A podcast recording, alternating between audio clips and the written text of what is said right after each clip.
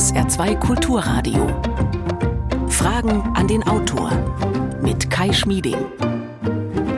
Schönen guten Morgen. Es ist Herbst, es wird dunkler, kälter und nasser und einige, die sich leisten können, die fliegen jetzt gen Süden. Die Kanaren gelten da zum Beispiel als des Deutschen liebstes Refugium in kühlen Zeiten mit ihrem Ganzjahresfrühling. Viele sagen ja dann, mein Rheuma wird da besser in der Wärme. Und wenn das wirklich so ist, dann sei es den Menschen auch gegönnt. Wenn wir aber unserem heutigen Gast glauben, dann ist das schon ein erstes Missverständnis und eine erste Fehlannahme, die diese Krankheit betrifft. Über Rheumamythen wie diese, so nennt der Internist, Rheumatologe und Immunologe Dr. Per Aries sie, will er in seinem aktuellen Buch aufklären. Herzlich willkommen, Per Aries, zugeschaltet per App. Hallo. Ja, schönen guten Morgen. Rheuma, Wissen statt Mythen ist der Titel des Buches. Rheumatische Erkrankungen verstehen und in den Griff bekommen.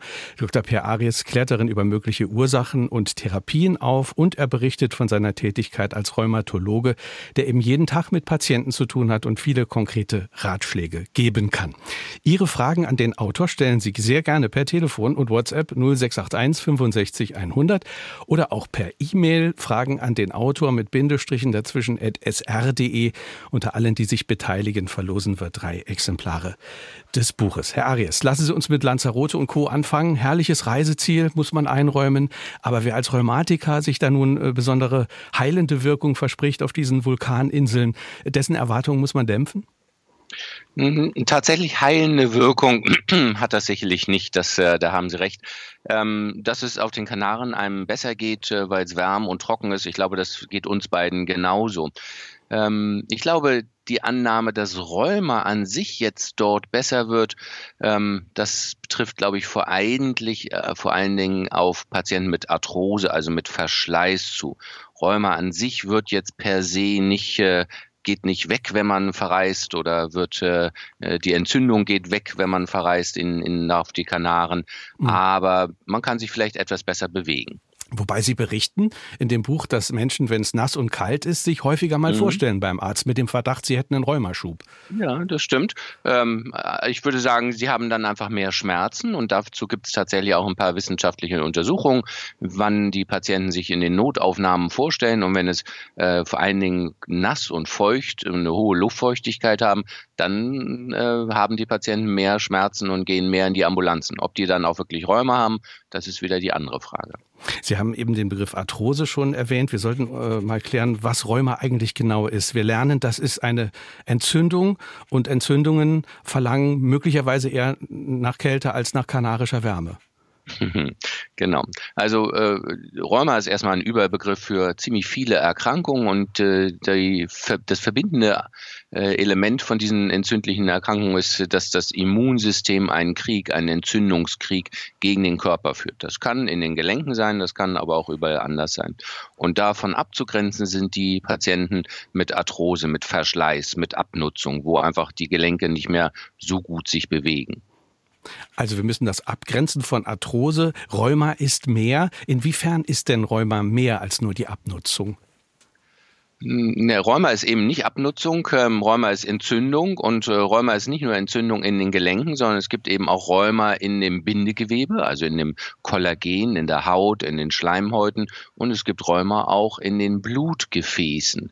Äh, das sind die drei großen Gruppen, Entzündung in den, in den Gelenken, Entzündung im Bindegewebe und Entzündung in den Blutgefäßen. Jetzt frage ich als sprachinteressierter äh, Laienmediziner, was ist Arthritis? Eine Itis ist ja auch immer eine Entzündung. Genau, Arthritis ist äh, die Entzündung in den Gelenken und Arthrose ist der Verschleiß in den Gelenken. Also äh, das ist äh, die wichtigste Unterscheidung von den häufigsten Rheumaerkrankungen. Arthrose, Verschleiß, Abnutzung, Arthritis, Entzündung.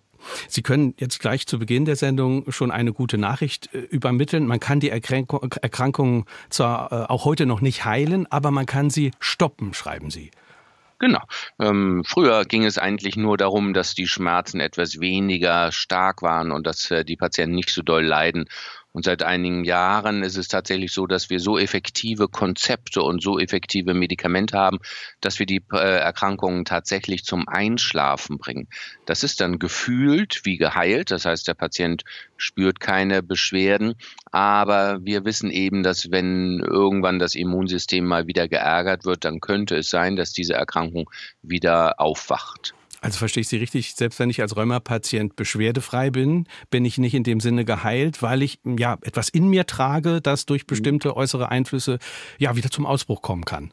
Genau, also erstens ist es ja so, dass die Patienten die Diagnose bekommen, dann erhalten sie Medikamente und dann geht es ihnen hoffentlich viel besser und haben am besten Fall gar keine Beschwerden und dann ist die Krankheit noch da, sie ist aber einfach gut behandelt und dann äh, fährt man die Medikamente langsam zurück und versucht, dass es so bleibt mit immer weniger Medikamenten. Und im Idealfall schafft man es dann auch, die Medikamente im Verlauf ganz abzusetzen. Und trotzdem bleibt das Rheuma in Ruhe und äh, ärgert den Patienten nicht erneut. Bis zu dem Zeitpunkt, bis das Immunsystem irgendwann wieder durch irgendwas Externes geärgert wird und wieder zu einem Ausbruch führt. 0681 65 100 ist unsere Nummer. Wir hören eine erste Hörerfrage. Durch was wird Rheuma verursacht und gibt es da eine Altersgrenze? Herr Arias, bitte. Ja, das ist äh, eine gute Frage. Zwei Fragen in einem. Altersgrenze ist erstmal das Entscheidende. Ähm, nein, ähm, Rheuma kann man tatsächlich äh, von jung bis alt bekommen. Man kann es jederzeit bekommen. Es gibt bestimmte Erkrankungen, die treten typischerweise zum Beispiel in der Jugend auf, vor dem 16. Lebensjahr. Und es gibt bestimmte Rheumaerkrankungen, die treten typischerweise nach dem 50. Lebensjahr auf. Aber per se, Rheuma kann jede Altersgruppe betreffen. Und die zweite Frage, wie, wodurch wird es ausgelöst? Hm, es ist tatsächlich nicht ein Faktor und ein Fehler, der in dem Immunsystem ist, sondern es ist eine Summation von vielen einzelnen Faktoren. Da spielen die Gene eine Rolle, die Umweltfaktoren, irgendwelche Infektionen, die die Patienten durchgemacht haben, vielleicht auch irgendwas, was sie gegessen, geraucht, getrunken haben. Und dann kommt es irgendwann bei dem einen eben zum Ausbruch des Rheumas und ein Zwilling, der die gleichen Voraussetzungen hat, der hat Glück und bei dem wird es äh, nicht hervorgerufen. Also es kommt etwas von außen, äh, das äh, etwas zum Ausbruch bringt, was ich in mir trage, was möglicherweise aber nicht ausbrechen müsste. Kann das zum Beispiel auch etwas Psychologisches sein? Mhm, das ist auch eine wichtige Frage. Stress, inwiefern kann Stress Rheuma verursachen? Stress an sich kann sicherlich nicht, ist nicht ausreichend, um das Immunsystem so zu ärgern, dass äh, Rheuma entsteht. Aber es kann durchaus sein, dass äh, wenn schon äh, bestimmte Vorarbeiten von äh, Infektionen zum Beispiel geleistet wurden und das Immunsystem verändert hat, dann kann es durchaus sein, das erlebe ich in meiner Praxis äh, tatsächlich täglich, dass die Patienten sagen, ich habe so einen Stress gehabt und äh, dann kam das Rheuma zum Ausbruch. Das kennen vielleicht viele auch von ihren Nachbarn und Freunden. Wenn die Stress haben, dann kriegen die so Lippenherpes. Und daran sieht man, dass äh, das Immunsystem auch durch emotionalen Stress durchaus belastet sein kann. Und das kann dann quasi der Tropfen sein, der das fast zum Überlaufen bringt. Wir hören eine nächste Frage. Welche Rolle spielen Ernährung, Sport und Gewicht bei der Vorbeugung gegen Rheuma? Gehen wir die drei oh, Faktoren mal durch. Also Ernährung hat der Hörer als erstes genannt. Genau, Ernährung. Vorbeugung ist äh, tatsächlich ein schwieriges Thema. Es gibt ein paar wissenschaftliche Untersuchungen dazu, die zum Beispiel zeigen, dass Patienten, die weniger Fleisch essen, vielleicht weniger häufig entzündlich rheumatische Erkrankungen bekommen oder mehr, mehr Gemüse. Auf der anderen Seite ist es halt das Problem, dass die Patienten, die weniger Fleisch essen, die bewegen sich vielleicht auch mehr oder die rauchen weniger. Deshalb, ob es wirklich das Fleisch an sich ist, das kann man anhand dieser Studien nicht wirklich nachweisen. Und es gibt einfach auch Vegetarier, die Rheuma bekommen. Deshalb ähm, eine gesunde Ernährung ist sicherlich gut, auch zur Vorbeugung, aber man kann jetzt nicht sagen, dadurch kann ich Rheuma verhindern. Vielleicht ganz kurz noch dazu. Es gibt eine Untersuchung, die Vital-Studie, die untersucht hat, ob man durch Omega-3-Fettsäure und äh, Vitamin D vielleicht ähm, besonders gut verhindern könnte, eine Autoimmunerkrankung zu bekommen. Sowas wie Rheuma. Und da hat sich gezeigt, dass tatsächlich, wenn man über fünf Jahre regelmäßig 2000 Einheiten Vitamin D nimmt, dass es möglicherweise ist, dass die Patienten weniger Autoimmunerkrankungen bekommen. Hören die Patienten allerdings auf, die Einnahme äh, zu tätigen, dann entsteht genauso häufig wieder Rheuma wie vorher. Die beiden weiteren Faktoren, die der mhm. Hörer eben genannt hat, waren, wenn ich mich recht erinnere, Gewicht und Sport. Hängt ja möglicherweise genau. auch zusammen. Genau, Gewicht hat auch was mit Lifestyle zu tun, wie man sich bewegt, wie man sich äh, ernährt. Und Gewicht an sich ist jetzt nicht mit der Rheumaerkrankung assoziiert, aber man könnte sich natürlich vorstellen, dass äh, wer viel Gewicht hat, der ernährt sich anders, der raucht vielleicht. Ähm, aber als einzelner Faktor ist es so nicht untersucht. Und Bewegung, auch da ist es so, dass äh, sicherlich es absolut gut ist, sich viel zu bewegen und Sport zu machen, den Körper zu trainieren. Aber dass man damit jetzt Rheuma verhindern könnte, habe ich weder beobachtet, noch ist es wissenschaftlich untersucht und bewiesen. Wir haben vorhin über diese, ja, über diese Einflüsse gesprochen, die von, die von außen kommen können. Äh, wir haben gesagt, die Seele kann da auch ihre Rolle spielen. Der Stress kann möglicherweise eine Rolle spielen, haben Sie gesagt. Ähm, wenn wir uns die letzten Jahre anschauen, dann war viel von Corona die Rede. Viele Menschen haben mehrere Impfungen bekommen, die sie früher nicht so bekommen haben. Haben Sie auch beobachtet, dass so eine Impfung einen Rheumaschub auslösen kann, dass das auch ein Einfluss von außen sein kann? Mhm.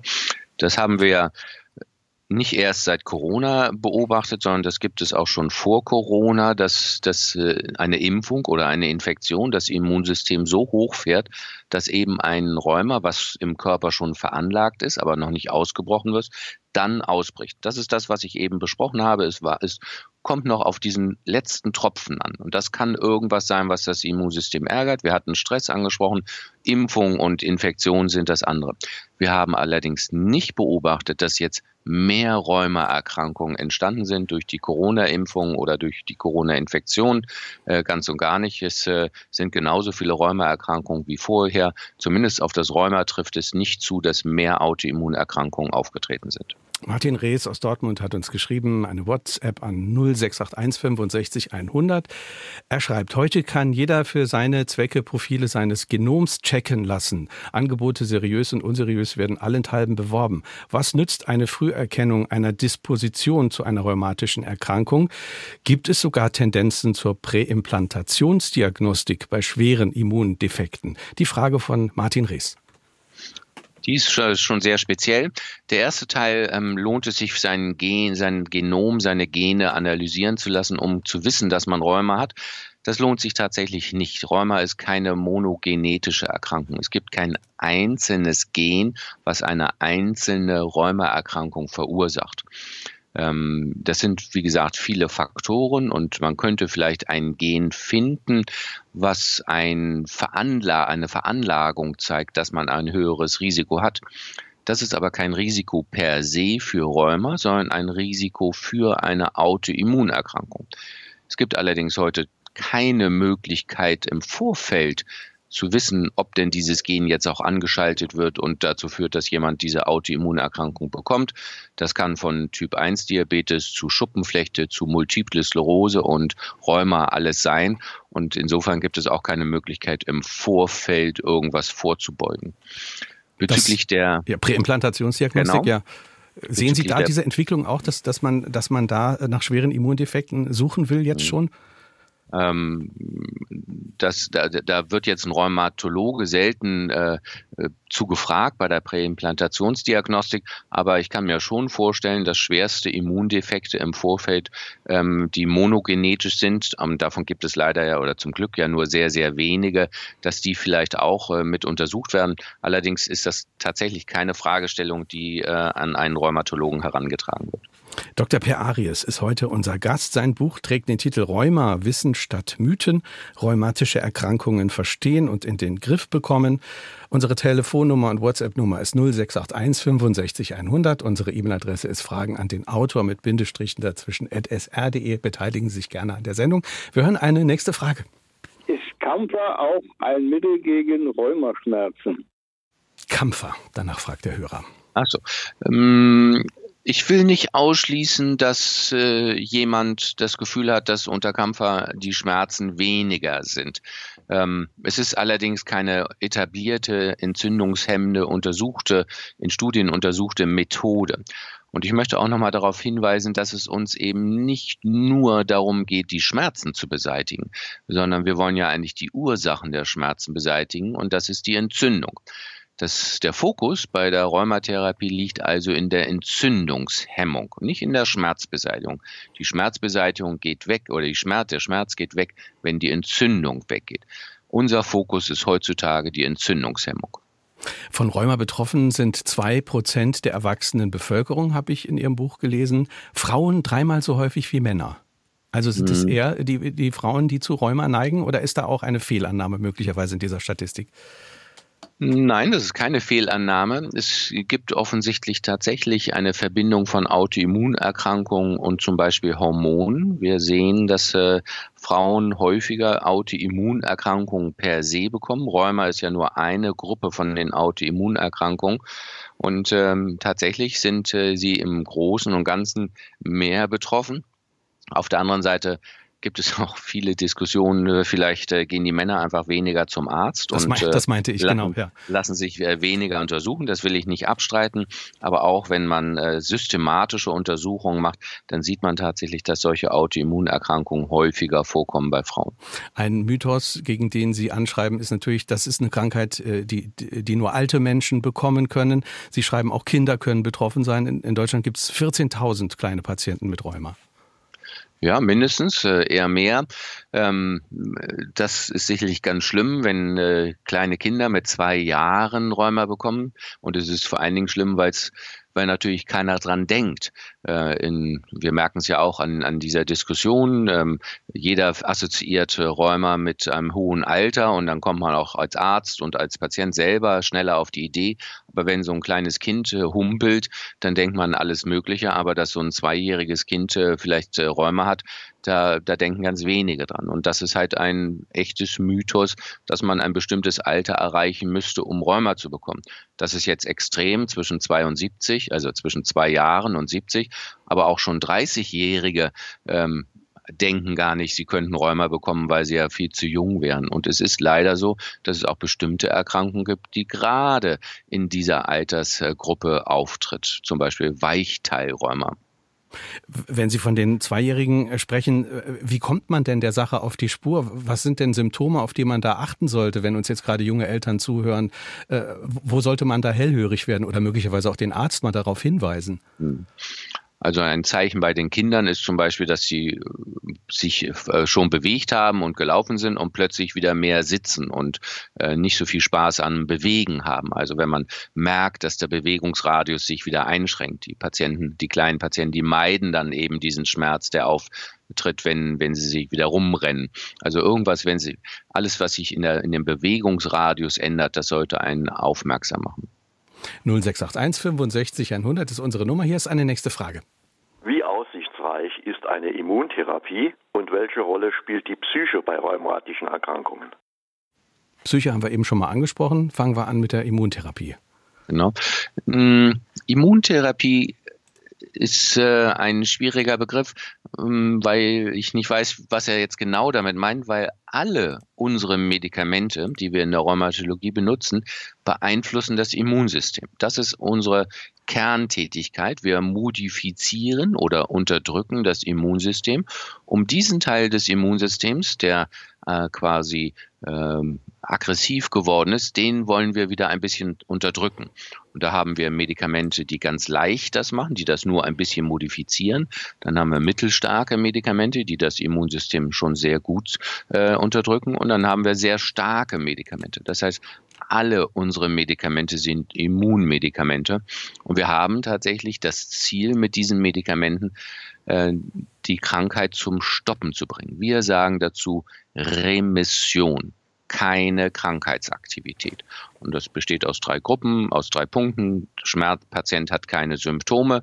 Wir müssen nicht immer nur denken, wir müssen nur über Schmerz denken. Es gibt ja auch noch andere Symptome der Entzündung. Zweitens, keine Entzündung im Blut. Und drittens, keine Entzündung zum Beispiel im Ultraschall, im Computertomogramm, im Kernspin, also in der Bildgebung. Mhm. Wenn diese drei Punkte erfüllt sind, dann sagen wir, unsere Immuntherapie ist richtig und wir haben die Krankheit unter Kontrolle. Remission. Gegen Entzündung gibt man ja Cortison. Wer das schon mal bekommen hat äh, von den Hörerinnen und Hörern, der weiß, die, die Wirkung ist durchschlagend, fast schon faszinierend, wie schnell das eine Entzündung zum Stillstand bringt. Allerdings wissen wir auch um die nicht gewollten Wirkungen von Cortison. Genau, die kenne ich auch. Äh, die sind ganz schlimm und deshalb ähm, das Cortison ist ein fantastisches Medikament. Es gibt kein entzündungshemmendes Medikament, was schneller und effektiver ist, aber die Nebenwirkungen beginnen tatsächlich von Tag eins an. Und äh, viele denken jetzt an die Gewichtszunahme. Das ist natürlich auch doof, aber das ist jetzt nicht das Schlimmste. Was ist das Schlimmste beim Cortison? Hm. Wir haben vor allen Dingen Angst vor Infektionen, Husten, Schnupfen, Heiserkeit, Gürtelrose, Lungenentzündung. Ab dem Tag 1, je höher die Dosis von Cortison ist, umso größer ist das Risiko für Infektion. Und das ist nur eine der schlimmen Nebenwirkungen. Osteoporose habe ich gelesen bei Ihnen. Äh, ist das auch eine große Gefahr, wenn man äh, Cortison länger nimmt? Absolut. Äh, je länger man Cortison nimmt, je höher man Cortison nimmt, umso größer ist das Risiko einer Osteoporose, dass der Knochen dünn wird und leichter bricht. Ich sage meinen Patienten immer, dass, das, äh, dass der Kalk aus der Hose rieselt. Und das ist das Gemeine. Das passiert eben nicht am zweiten Tag, dass der Patient das merkt, sondern das passiert erst nach Monaten, Jahren, dass der Knochen dünner wird. Und äh, viele, auch Rheumatologen, haben lange Zeit gesagt, Mensch, aber so wenig Cortison, fünf Milligramm, das ist doch jetzt nicht das Problem. Das ist sicherlich nicht so ein großes Problem, aber es ist immer noch schlechter, als wenn man kein Cortison nimmt. Deshalb wir versuchen heutzutage eigentlich cortisonfrei unsere Patienten zu behandeln. Vielleicht am Anfang mit Cortison, aber nach drei bis sechs Monaten versuchen wir bei den meisten Patienten das Cortison in Richtung 0 Milligramm zu reduzieren. Das muss unser Ziel sein. Wir hören eine nächste Frage. Was halten Sie von der Kryotherapie und welche ähm, physikalischen Therapiemaßnahmen können Sie empfehlen bei Rheuma? Kryotherapie. Sollten wir erstmal aufklären, was das ist? Kryo ist kalt und äh, ist eine Kältetherapie. Das gibt es in unterschiedlicher Art und Weise. Man kann sich einen kalten, äh, einen Coolpack, einen, einen kalten Beutel auf das Knie legen zum Beispiel, was entzündungshemmend wirkt. Man kann aber auch mit Kaltgas ein einzelnes Gelenk besprühen. Das kennen einige vielleicht vom Sport. Wenn jemand da den Ball an das Knie, ans Knie bekommen hat, dann kommt da so Kaltgas drauf. Oder es gibt auch so Tonnen oder Räume, äh, Kältekammern, mit denen man quasi mit einer ganz trockenen Kälte von 60, äh, minus 60 oder minus 110 Grad einfach versucht, die Durchblutung zum Beispiel der Gelenke zu minimieren. Das wirkt entzündungshemmend, leicht entzündungshemmend. Es, schmerzt, es wirkt manchmal auch schmerzlindernd, aber nochmal, es ist keine effektive Rheumatherapie im Sinne von, dass wir damit die Krankheit gut behandeln können. Sie kann ergänzend sein, ergänzend zu den Medikamenten, aber wir dürfen nicht denken, wenn wir uns jetzt immer einen kalten Beutel auf das Knie halten, dann würden wir damit das Rheuma behandeln. Wir merken es nur nicht so doll. Es ist vielleicht wieder etwas weniger schmerzhaft, aber es ist keine adäquate Therapie. Zusätzlich zu den Therapien spricht überhaupt nichts dagegen und empfehle ich auch meinen Patienten. Wir haben vorhin über Cortison äh, äh, gesprochen. Sie haben gesagt, das will man eigentlich vermeiden. Äh, ich habe äh, bei der Vorbereitung für die Sendung auch gelernt, dass der, der Zeitpunkt der Einnahme sehr wichtig ist. Also wenn man ja weiß, dass in den frühen Morgenstunden die Entzündungsprozesse schon besonders aktiv sind. Was würde das bedeuten für die Einnahme von, von, von Cortison? Zu welchem Zeitpunkt wäre die ideal? Beziehungsweise wäre eine verzögerte Wirkung äh, möglicherweise etwas, das das Medikament besser macht? Mhm. Viele Patienten mit Rheuma bemerken, dass die gar nicht so große Schwierigkeiten haben im Laufe des Tages, sondern vor allen Dingen nachts in der zweiten Nachthälfte und morgens. Wenn die also morgens aufstehen oder mal zur Toilette gehen in der zweiten Nachthälfte, dann merken die, jetzt tut alles ganz doll weh, die können die Finger nicht so gut beugen, die können nicht so gut laufen. Das heißt tatsächlich, die Entzündung steigt in dieser Phase des Tages an. Das hat zwei Gründe. Zum einen, weil die Patienten sich nicht bewegen, gibt es keine Zirkulation, keine Blutzirkulation in den Gelenken. Und zweitens die eigene Cortisonproduktion, die ist in dieser Zeit heruntergefahren. Und die eigene Cortisonproduktion, die ist auch wichtig für die Entzündungshemmung. Das heißt, wir nehmen uns das zu nutzen. Wir geben unseren Patienten früh morgens das Cortison. Dann brauchen die das am meisten, weil die eigene Cortisonproduktion noch nicht wieder ganz angekurbelt ist und weil morgens einfach die meiste Entzündung sich zum Beispiel in den Gelenken angesammelt hat. Es gibt auch ein Cortison, was eine Kapsel drumherum hat. Das nehmen die Patienten abends und dann knabbert die Magensäure die ganze Nacht an dieser Kapsel und nachts um drei oder vier Uhr platzt dann dieses Cortison auf, wird freigesetzt und die Patienten wachen schon mit der Cortisonwirkung auf. Und damit kann man effektiv was tun gegen die sogenannte Morgensteifigkeit, die genau. Äh, viele Leute beklagen. Genau. Aber die Morgensteifigkeit äh, habe ich bei Ihnen äh, äh, gelernt, die, die muss nicht notwendigerweise, wenn man die jetzt morgens hat, äh, wenn man das kennt, es fällt einem so ein bisschen schwer äh, aufzustehen, vielleicht kennen viele das, dass man nicht gerade aus dem Bett schwebt morgens, das muss nicht notwendigerweise schon auf Rheuma hinweisen. Mhm. Ähm, dieses morgendliche Schweben, das lässt ja irgendwann nach. Ähm, äh, ich, wenn ich es bei meinen Kindern beobachte, schweben die auch nicht mehr so aus dem Bett. Ähm, aber ja, wir unterscheiden zwischen Anlaufschmerzen und Morgensteifigkeit. Anlaufschmerzen ist alles bis zu einer halben Stunde. Ich würde sagen, so ab dem 50. Lebensjahr ist es ziemlich normal, dass der Weg zum Bad ein bisschen träger ist, dass man wie auf Eiern läuft und dass man vielleicht dann aus der Dusche wieder rauskommt und zurückgeht und sagt, nö, jetzt ist ja alles wieder okay. Also alles so bis zu einer halben Stunde ist nicht unnormal und deutet nicht auf eine Entzündung hin. Wenn jemand aber zwei Stunden oder eine Stunde morgens Schwierigkeiten hat, die Gabel festzuhalten, die Bürste festzuhalten, sich die Haare zu machen, weil er die, äh, die äh, Schultern nicht über, die Arme nicht über die Schultern heben kann, dann suggeriert das schon, dass das nicht normal ist und dass es etwas mit Entzündung zu tun hatte. Also ich denke, so 45 Minuten bis eine Stunde ist so die Schallmauer, wann wir denken, dass es jetzt keine normal, kein normaler Anlaufschmerz ist, sondern schon eine klassische Morgensteifigkeit. Der Rheumatologe Dr. Per Arias ist heute Morgen unser Gast in Fragen an den Autor. Sein Buch trägt den Titel Rheuma, Wissen statt Mythen, rheumatische Erkrankungen verstehen und in den Griff bekommen. 0681 65 100 ist unsere Nummer. Hier ist eine nächste Frage. Bei Vitamin D kann es ja bei Überdosierung zu einer Vitaminvergiftung kommen und deswegen wird allgemein empfohlen, maximal 1000 Einheiten am Tag Vitamin D zu sich zu nehmen. Der Autor sprach aber jetzt davon, wenn man 2000 Einheiten Vitamin D täglich zu sich nimmt, dass dann das Rheuma-Risiko reduziert ist. Aber dann besteht ja die Gefahr einer Vitaminvergiftung. Herr Arias, wie ist Ihre Antwort? Mhm. Also das Risiko der Vitamin D-Vergiftung ist eher gering. Tatsächlich äh, hat der Körper ganz gute Eigenschaften, äh, dann äh, nicht mehr Vitamin D aufzunehmen, als er tatsächlich braucht. Und unser Problem ist eigentlich eher andersrum. Wir haben Patienten, die regelmäßig Vitamin D nehmen, zum Beispiel 1000 Einheiten, aber es gar nicht schaffen, ihren Vitaminspiegel damit ausreichend anzuheben. Das heißt, wir gucken zum Beispiel in größeren Abständen auch einmal, wie denn der Vitamin D-Spiegel tatsächlich ist. Ähm, es ist zum Beispiel ein, ein fettlösliches Vitamin und wenn jemand das einfach nur auf trockenen Magen nimmt, dann wird das gar nicht so gut resorbiert.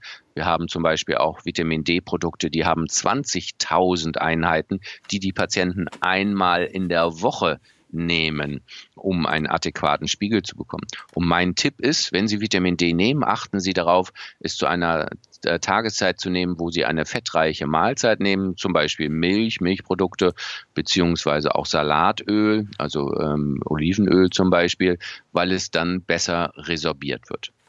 Wir lesen ja auch eher häufiger äh, äh, den, na, den den Witz, sagen wir mal, dass man mit diesen Vitaminpräparaten äh, in erster Linie einen, einen recht hochwertigen Urin produziert, wird ja von vielen Leuten angemerkt. Äh, ja, weil es halt dann auch wieder ausgeschieden wird. Ich glaube, es ist ja ein gewisser Hype, dass man über Ernährung und über äh, Nahrungsergänzungsmittel jetzt äh, sein, sein Leben gesund gestalten kann. Ähm, für viele dieser Empfehlungen gibt es einfach keine wissenschaftliche Untersuchung. Und der, einer der Antriebe für mein Buch war tatsächlich, dass wir uns als Rheumatologen geärgert haben, dass äh, viel über Ernährung gesprochen wird, aber es eigentlich ganz schlechte und nur wenig gute Studien gibt, die wirklich beweisen, was denn Ernährung beim Rheuma verursachen kann. Und deshalb ist es für uns so wichtig gewesen, diese, mit diesen Mythen aufzuräumen und eben dem Patienten zu sagen, ja, Ernährung ist wichtig, aber denken Sie daran, es gibt nachgewiesenermaßen effektive Therapieoptionen, die mindestens so wichtig sind wie Grünlippenmuschelextrakt und Weihrauchkapseln.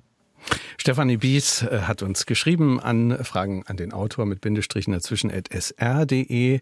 Sie fragt, welche Laborwerte sind ausschlaggebend, um herauszufinden, dass die Entzündung weniger geworden ist und dann die Medikamente reduziert werden können? Die Frage von Stefanie Bies. Hm, die ist sehr gut. Hm, die meisten Fragen, die wir bis jetzt bekommen haben, drehen sich ja tatsächlich um Gelenkentzündung, um Gelenkräumer. ich möchte nochmal äh, Wert legen, das ist nur ein Teil von dem Rheuma-Aspekt. Es gibt ja noch diese vielen anderen Rheumaerkrankungen von den Blutgefäßen und von dem Bindegewebe. Und das sage ich deshalb, weil es eben nicht ein Laborwert gibt, der für alle diese 400 Erkrankungen gleichermaßen wichtig ist. Ein wichtiger Wert oder zwei wichtige Werte sind sicherlich das CRP, das C-reaktive Protein und die Blutsenkungsgeschwindigkeit. Aber es ist es gibt noch viele andere Rheumawerte, die uns sagen, ob das Rheuma zur Ruhe gekommen ist oder nicht. Und dann hängt es hier eben davon ab, welche Rheuma, Rheumaerkrankung man hat und welcher Rheumawert vorher erhöht gewesen ist, damit man den im Verlauf kontrollieren kann. CRP und Blutsenkung sind allgemeine Entzündungswerte, die uns bei vielen Rheumaerkrankungen helfen aber diese Werte sind leider nicht spezifisch für Rheuma. Das heißt, es gibt auch Husten, Schnupfen, Heiserkeit, bei denen genau die gleichen Werte erhöht sind.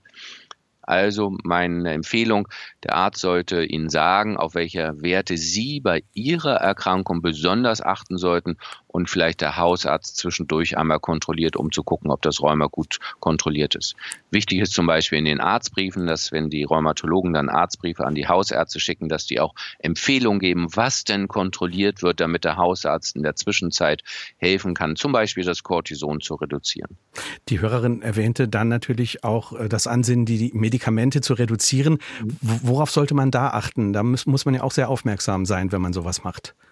Ich hatte ja schon am Anfang gesagt, dass es ja genau unser Ziel ist. Wir wollen erstmal versuchen, diese Entzündung zur Ruhe zu bringen. Dann wollen wir versuchen, mit immer weniger Medikamenten das zur Ruhe zu bringen.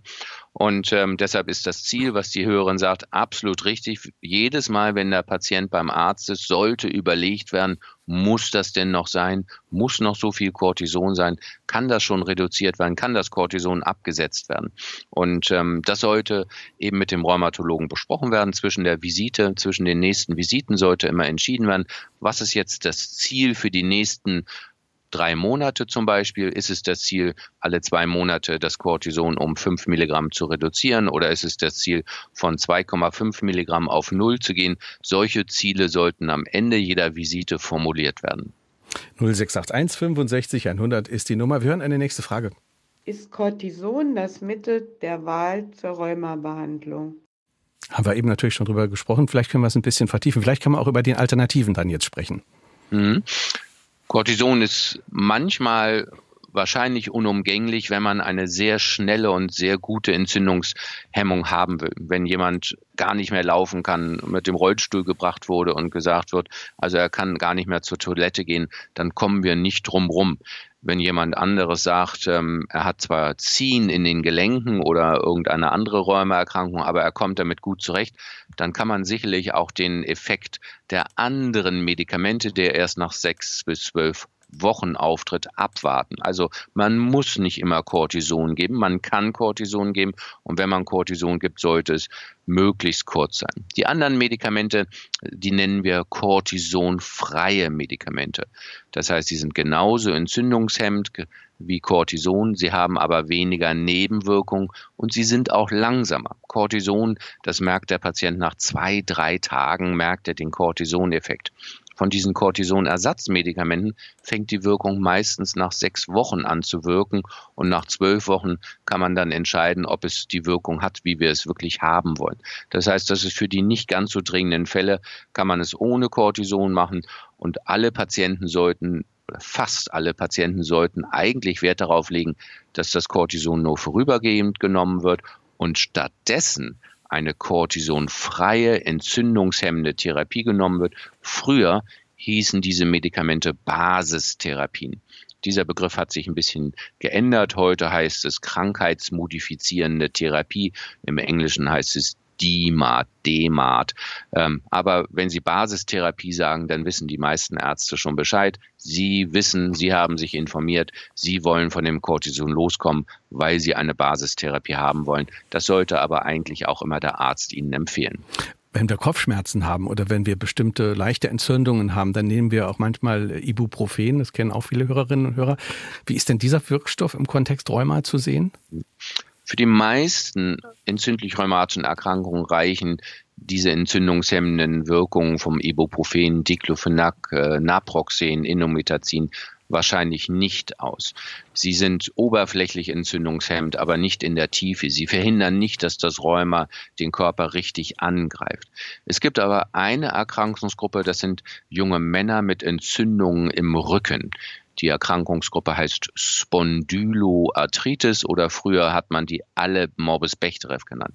Bei diesen Patienten nehmen wir tatsächlich diesen entzündungshemmenden Effekt von zum Beispiel Ibuprofen erstmal und gucken, ob innerhalb von sechs Wochen wir einen guten Effekt haben. Wenn nicht, dann werden sie auf eine sogenannte Basistherapie umgestellt werden. Also es ist entzündungshemmend, aber nicht ausreichend in der Tiefe für die meisten der Erkrankungen.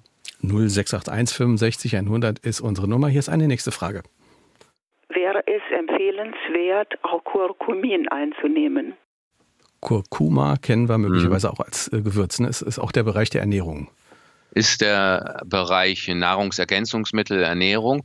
Ähm, das ist das, was ich eben schon angedeutet habe. Ähm, in der Laienpresse ist ganz viel über die entzündungshemmende Wirkung von Kurkuma und ähm, schmerzlindernd wirkt es auch noch.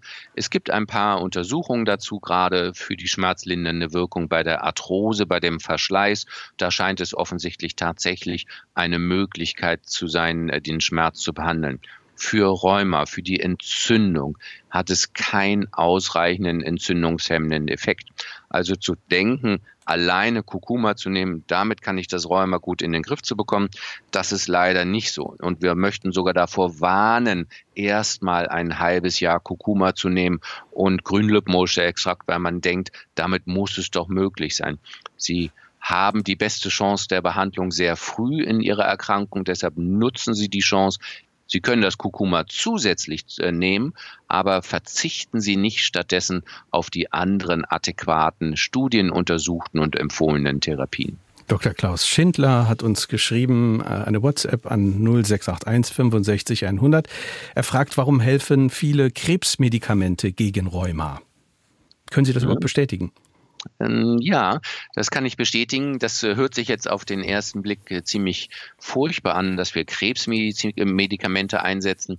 Allerdings ähm, haben wir tatsächlich eine Überschneidung von Krebsmedikamenten und Entzündungsmedikamenten. Beide wollen ja das Immunsystem ein bisschen verändern. Bei der Krebsmedizin ganz doll und äh, da will man dann bestimmte Krebszellen abtöten und wir versuchen das auf eine ganz filigrane Art und Weise das Immunsystem zu beeinflussen.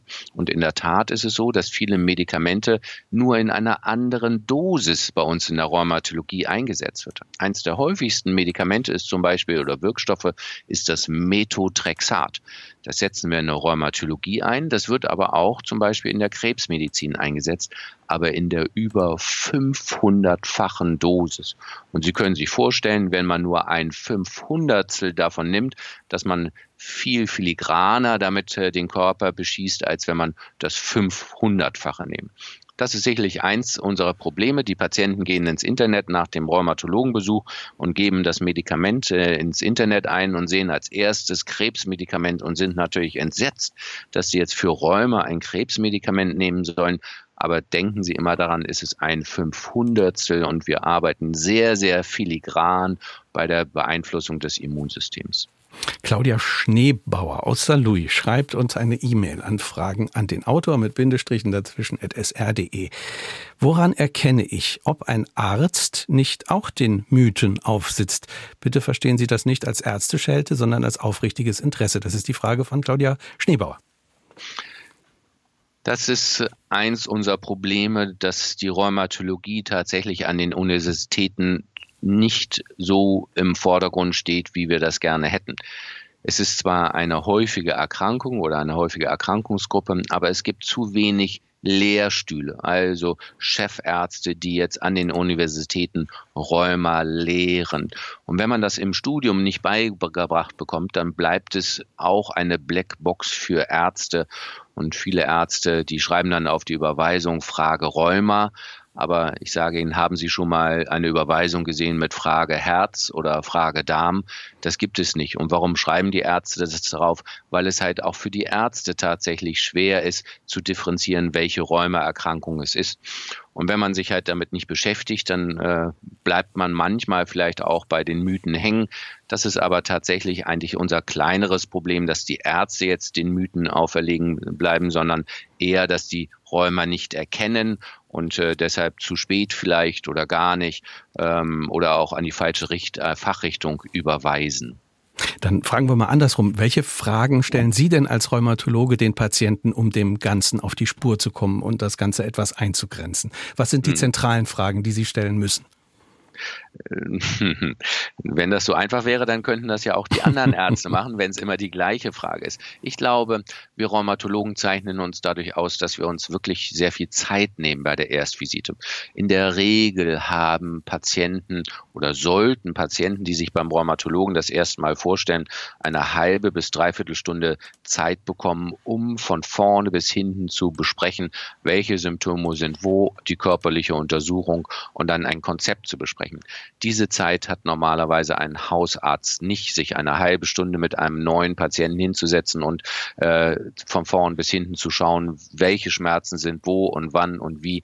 Deshalb ist es eine Frage der Zeit und natürlich der Fragetechnik, um auf den richtigen Hinweis zu kommen. Ich glaube, sagen zu können, dass die Rheumatologen allein durch das Gespräch, durch die erste halbe Stunde schon zu 80 Prozent in die Richtung sicher sagen können, wo das hingeht, ob es eine entzündlich-rheumatische Erkrankung muss und auch schon sagen können, in welche der drei Gruppen es am ehesten gehört. Dann kommen noch die anderen Untersuchungen wie Blut, Röntgen, Ultraschall oder sowas dazu, mhm. um die Diagnose noch weiter zu bestätigen. Hochinteressant ist ja, das haben Sie vorhin schon ein paar Mal angedeutet, dass sich eben Rheuma an Organen oder an Stellen des Körpers zeigen kann, die man erstmal als Laie gar nicht erwarten würde. Zum Beispiel auch am Auge, habe ich aus Ihrem Buch gelernt. Ja, das ist ähm, für uns äh, ganz wichtig, äh, dieses Interesse ein bisschen von den Gelenken aufzulösen, weil natürlich noch viel weniger daran gedacht wird, wenn ein Herzinfarkt entstanden ist oder wenn die Nerven taub sind und die Patienten ein Taubheitsgefühl im großen C haben oder wie Sie gerade angedeutet haben, der, der Patient erblindet oder Doppelbilder hat, dass auch die Ärzte und die Patienten denken, Mensch, das könnte ja auch etwas mit der Durchblutung zu tun haben und die Durchblutung könnte etwas mit Entzündung zu tun haben. In der Tat, jedes Organ im Körper Herz, Lunge, Niere, Nerven, kann letztendlich auch durch Rheuma betroffen sein. Und eine Möglichkeit sind, ist, dass es die Blutgefäße sind. Die Blutgefäße durchströmen den ganzen Körper. Und wenn die Gefäße, die Gefäßwand also der, der Gartenschlauch, wenn der sich entzündet, dann schwillt er an und dann kommt kein Wasser mehr dadurch. Und so ist das auch bei unseren Blutgefäßen. Wenn die Blutgefäße entzündet sind, kommt kein Blut durch und am Ende dieses Blutgefäßes hängt zum Beispiel ein Auge und dann kann das Auge nicht mehr richtig sehen. Und das ist halt noch viel schwieriger zu erkennen. Und wir Rheumatologen können das anhand von Mustern erkennen. Das heißt, der, der so ein rotes Auge hat und zum Beispiel ein bisschen Blut im Urin, der könnte eine andere Rheumaerkrankung haben als der, der rote Flecken auf der Haut hat und einen schäumenden Urin hat. Deshalb unsere Spezialität ist, diese Muster von Symptomen zu erkennen und daraus zu sagen, ob das eine Autoimmunerkrankung ist. Pia Finet hat uns eine WhatsApp geschrieben an 0681 65 100. Sie schreibt, bei mir wurde im Alter von zehn Jahren Rheuma diagnostiziert. Ich musste starke Medikamente nehmen. Mir wurden gesunde Mandeln entfernt. Und erst nachdem ein kariöser Zahn entfernt war, war das Rheuma komplett weg und kam auch nicht wieder. Kann das sein? fragt Pia Finet. Na, offensichtlich kann es ja sein. Bei ihr war es ja offensichtlich so. Ähm es gab tatsächlich so unterschiedliche Phasen in der Medizin. Da sind äh, eine Zeit lang allen Patienten die Mandeln rausoperiert worden in der Hoffnung, dass Rheuma könnte besser werden. Dann sind allen die Zähne rausgeruppt worden unter der Vorstellung, dass Rheuma könnte dadurch aufheben. Dann gab es eine Zeit, dass die Ärzte gesagt haben, das hat alles überhaupt nichts damit zu tun. Und im Moment sind wir so dabei, dass wir sagen, jeder Entzündungsherd im Körper kann das Immunsystem dauerhaft animieren, eine Autoimmunerkrankung zu machen. Das kann ein entzündeter Zehennagel sein. Das kann eine entzündete Rachenmantel sein. Das kann aber auch natürlich ein entzündeter Zahn sein, der immer wieder das Immunsystem aktiviert und dazu führt, dass Autoimmunerkrankungen aktiv sind. Ich würde jetzt nicht so weit gehen, dass jeder Patient sich die Mandeln operieren lässt und die Zähne äh, entfernen lässt. Das sollte schon speziell geguckt werden, ob es denn auch wirklich akute Entzündungen oder chronische Entzündungen sind in den Mandeln, am Zahn, am Zehennagel oder im Darm. Und dann kann manchmal tatsächlich es hilfreich sein, wenn man diesen Entzündungsherd operiert, dass dann auch solchen Autoimmunerkrankungen besser zur Ruhe kommen. Das Immunsystem ist aus dem Ruder gelaufen bei Rheuma. Der Körper greift sich gewissermaßen selbst an. Auch das erinnert mich ein bisschen an die ersten Informationen, die wir über Corona bekommen haben. Da war ja auch das Problem eine überschießende Immunreaktion des Körpers. Sind das also auch vergleichbare Prozesse, die da ablaufen? Die Frage ist sehr interessant und tatsächlich hochwissenschaftlich und sehr schwierig. In der Tat haben wir die Lungenröntgenbilder von den ersten Corona-Patienten, die sahen exakt genauso aus wie eine bestimmte Rheumaerkrankung, die in der Lunge sich abspielt. Und das hat uns sehr erstaunt. Es sieht aus wie eine Entzündung der kleinen Lungenbläschen. Und sehr schnell sind wir deshalb Ärzte auf die Idee gekommen, man könnte ja auch die gleichen Medikamente einsetzen wie bei Rheuma. Und das ist auch lange Zeit auf den Intensivstationen gemacht worden. Und meine Rheuma-Medikamente haben jetzt sogar eine Zulassung dafür bekommen, um Patienten auf der Intensivstation mit einer Entzündung in der Lunge mit meinen Rheuma-Medikamenten zu behandeln. Sie haben also genau das Richtige getroffen. Es sind sehr ähnliche Mechanismen, die da ablaufen, ähnliche Entzündungen und zum Teil werden sogar auch ähnliche Medikamente verwendet. Ich habe in dem Buch den, äh, den Medikamentennamen Chloroquin gelesen. Das ist ja, glaube ich, so ein Medikament, das, das für beides verwendet wird. Ja, das äh, ist jetzt das Medikament, das war zwar am Anfang für beides verwendet wurde, was sich dann aber in Studien tatsächlich nicht bewahrheitet hat. Das ist hm. ein Antimalaria-Medikament, Hydroxychloroquin. Ähm, die Wirkung ist tatsächlich nicht so effektiv gewesen, als dass das Einzug in die Leitlinie mitgefunden hat. Aber es gibt ein anderes, ein anderer Wirkstoff gegen Interleukin 6, in äh, Tocilizumab heißt das. Äh, das äh, ist muss man kurz mal langsamer machen. Interleukin 6 ist nochmal genau, was, damit wir das allen erklären? Botenstoff. Ja. ist ein Botenstoff, ein Entzündungsbotenstoff und dieser Botenstoff wird mit einem Wirkstoff gehemmt. Und wenn halt zu viel von diesem Botenstoff ist, kann man dieses Medikament verwenden, um diese Entzündung herunterzufahren. Und das ist halt, wird benutzt bei dem Rheuma als auch bei dieser Covid-Infektion auf der Intensivstation. Roman Neumüller hat uns eine E-Mail geschrieben an Fragen an den Autor mit Bindestrichen dazwischen at sr.de. Gibt es Studien über regionale Unterschiede im Auftreten von Rheuma? Anders gefragt, tritt Rheuma in Deutschland genauso auf wie in Spanien, Japan oder Namibia? Fragt Roman Neumüller. Mhm. Dazu gibt es äh, viele Studien, ähm, sowohl über das generelle Auftreten von Autoimmunerkrankungen als auch über den Verlauf der Autoimmunerkrankung. Es gibt ein Nord-Süd-Gefälle, was das Auftreten generell der Autoimmunerkrankung gibt. Das heißt, in äh, Südeuropa gibt es äh, andere ähm, Zahlen für das Auftreten von Autoimmunerkrankungen als in Nordeuropa. Aber es tritt auch eben dort auf. Man kann jetzt nicht sagen, wenn man äh, nach Nordafrika zieht, dann, dann gibt es dort keine Rheumaerkrankungen. Es gibt exakt die gleichen, aber mit einer anderen Frequenz. Und andersrum gesehen, meine japanischen Kollegen haben zwar auch viele Rheumaerkrankungen, da laufen diese Rheumaerkrankungen aber häufig ganz anders ab. Es hat zum Beispiel unter anderem wahrscheinlich auch was mit der Genetik zu tun, das heißt mit der Grundlage des Immunsystems und dann kommen noch ein paar Lifestyle-Faktoren dazu. Das heißt, die gleiche Erkrankung läuft links in Japan anders ab als bei uns in Europa. Eine weitere Frage unseres Hörers Martin, äh, die er uns per WhatsApp an 0681 65 100 geschickt hat. Er schreibt, Rheuma wird weit überwiegend ambulant therapiert und weniger und kürzere stationäre Aufenthalte sind aktuell auch in vielen klassischen und sehr frequentierten Bereichen der Krankenversorgung die Regel. Dennoch wird in Herne, von dort berichtet er und schreibt wohl auch, nicht nur das Gebäude aufgestockt und es entsteht eines äh, von Europas größten Rheumazentren, auch für die universitäre Medizin. Wie erklären Sie sich diese Konzentration und die Bedarfe? Gibt es eine zunehmende Inzidenz, also mehr Erkrankte? Die Frage von Martin.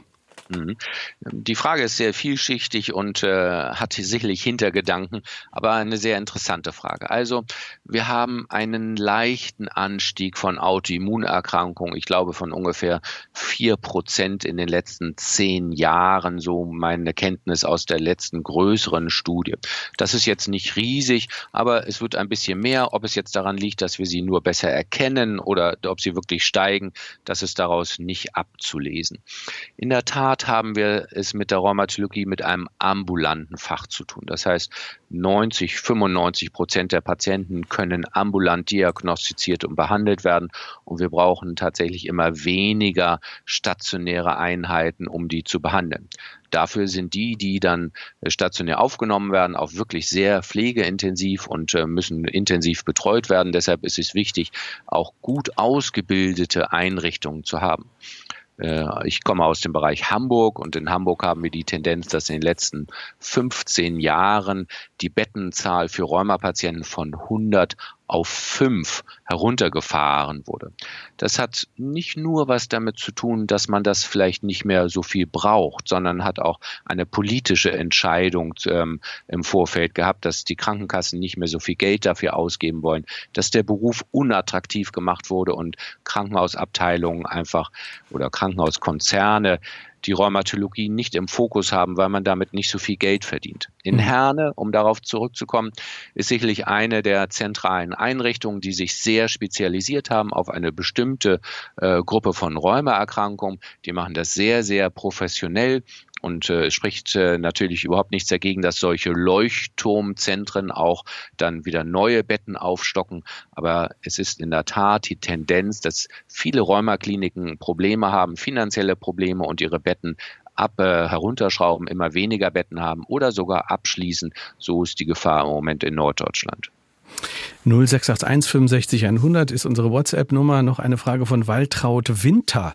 Es war von Vitamin D die Rede. Spielt in Verbindung damit auch das Vitamin K eine Rolle bezüglich Rheuma? Fragt Waltraud Winter.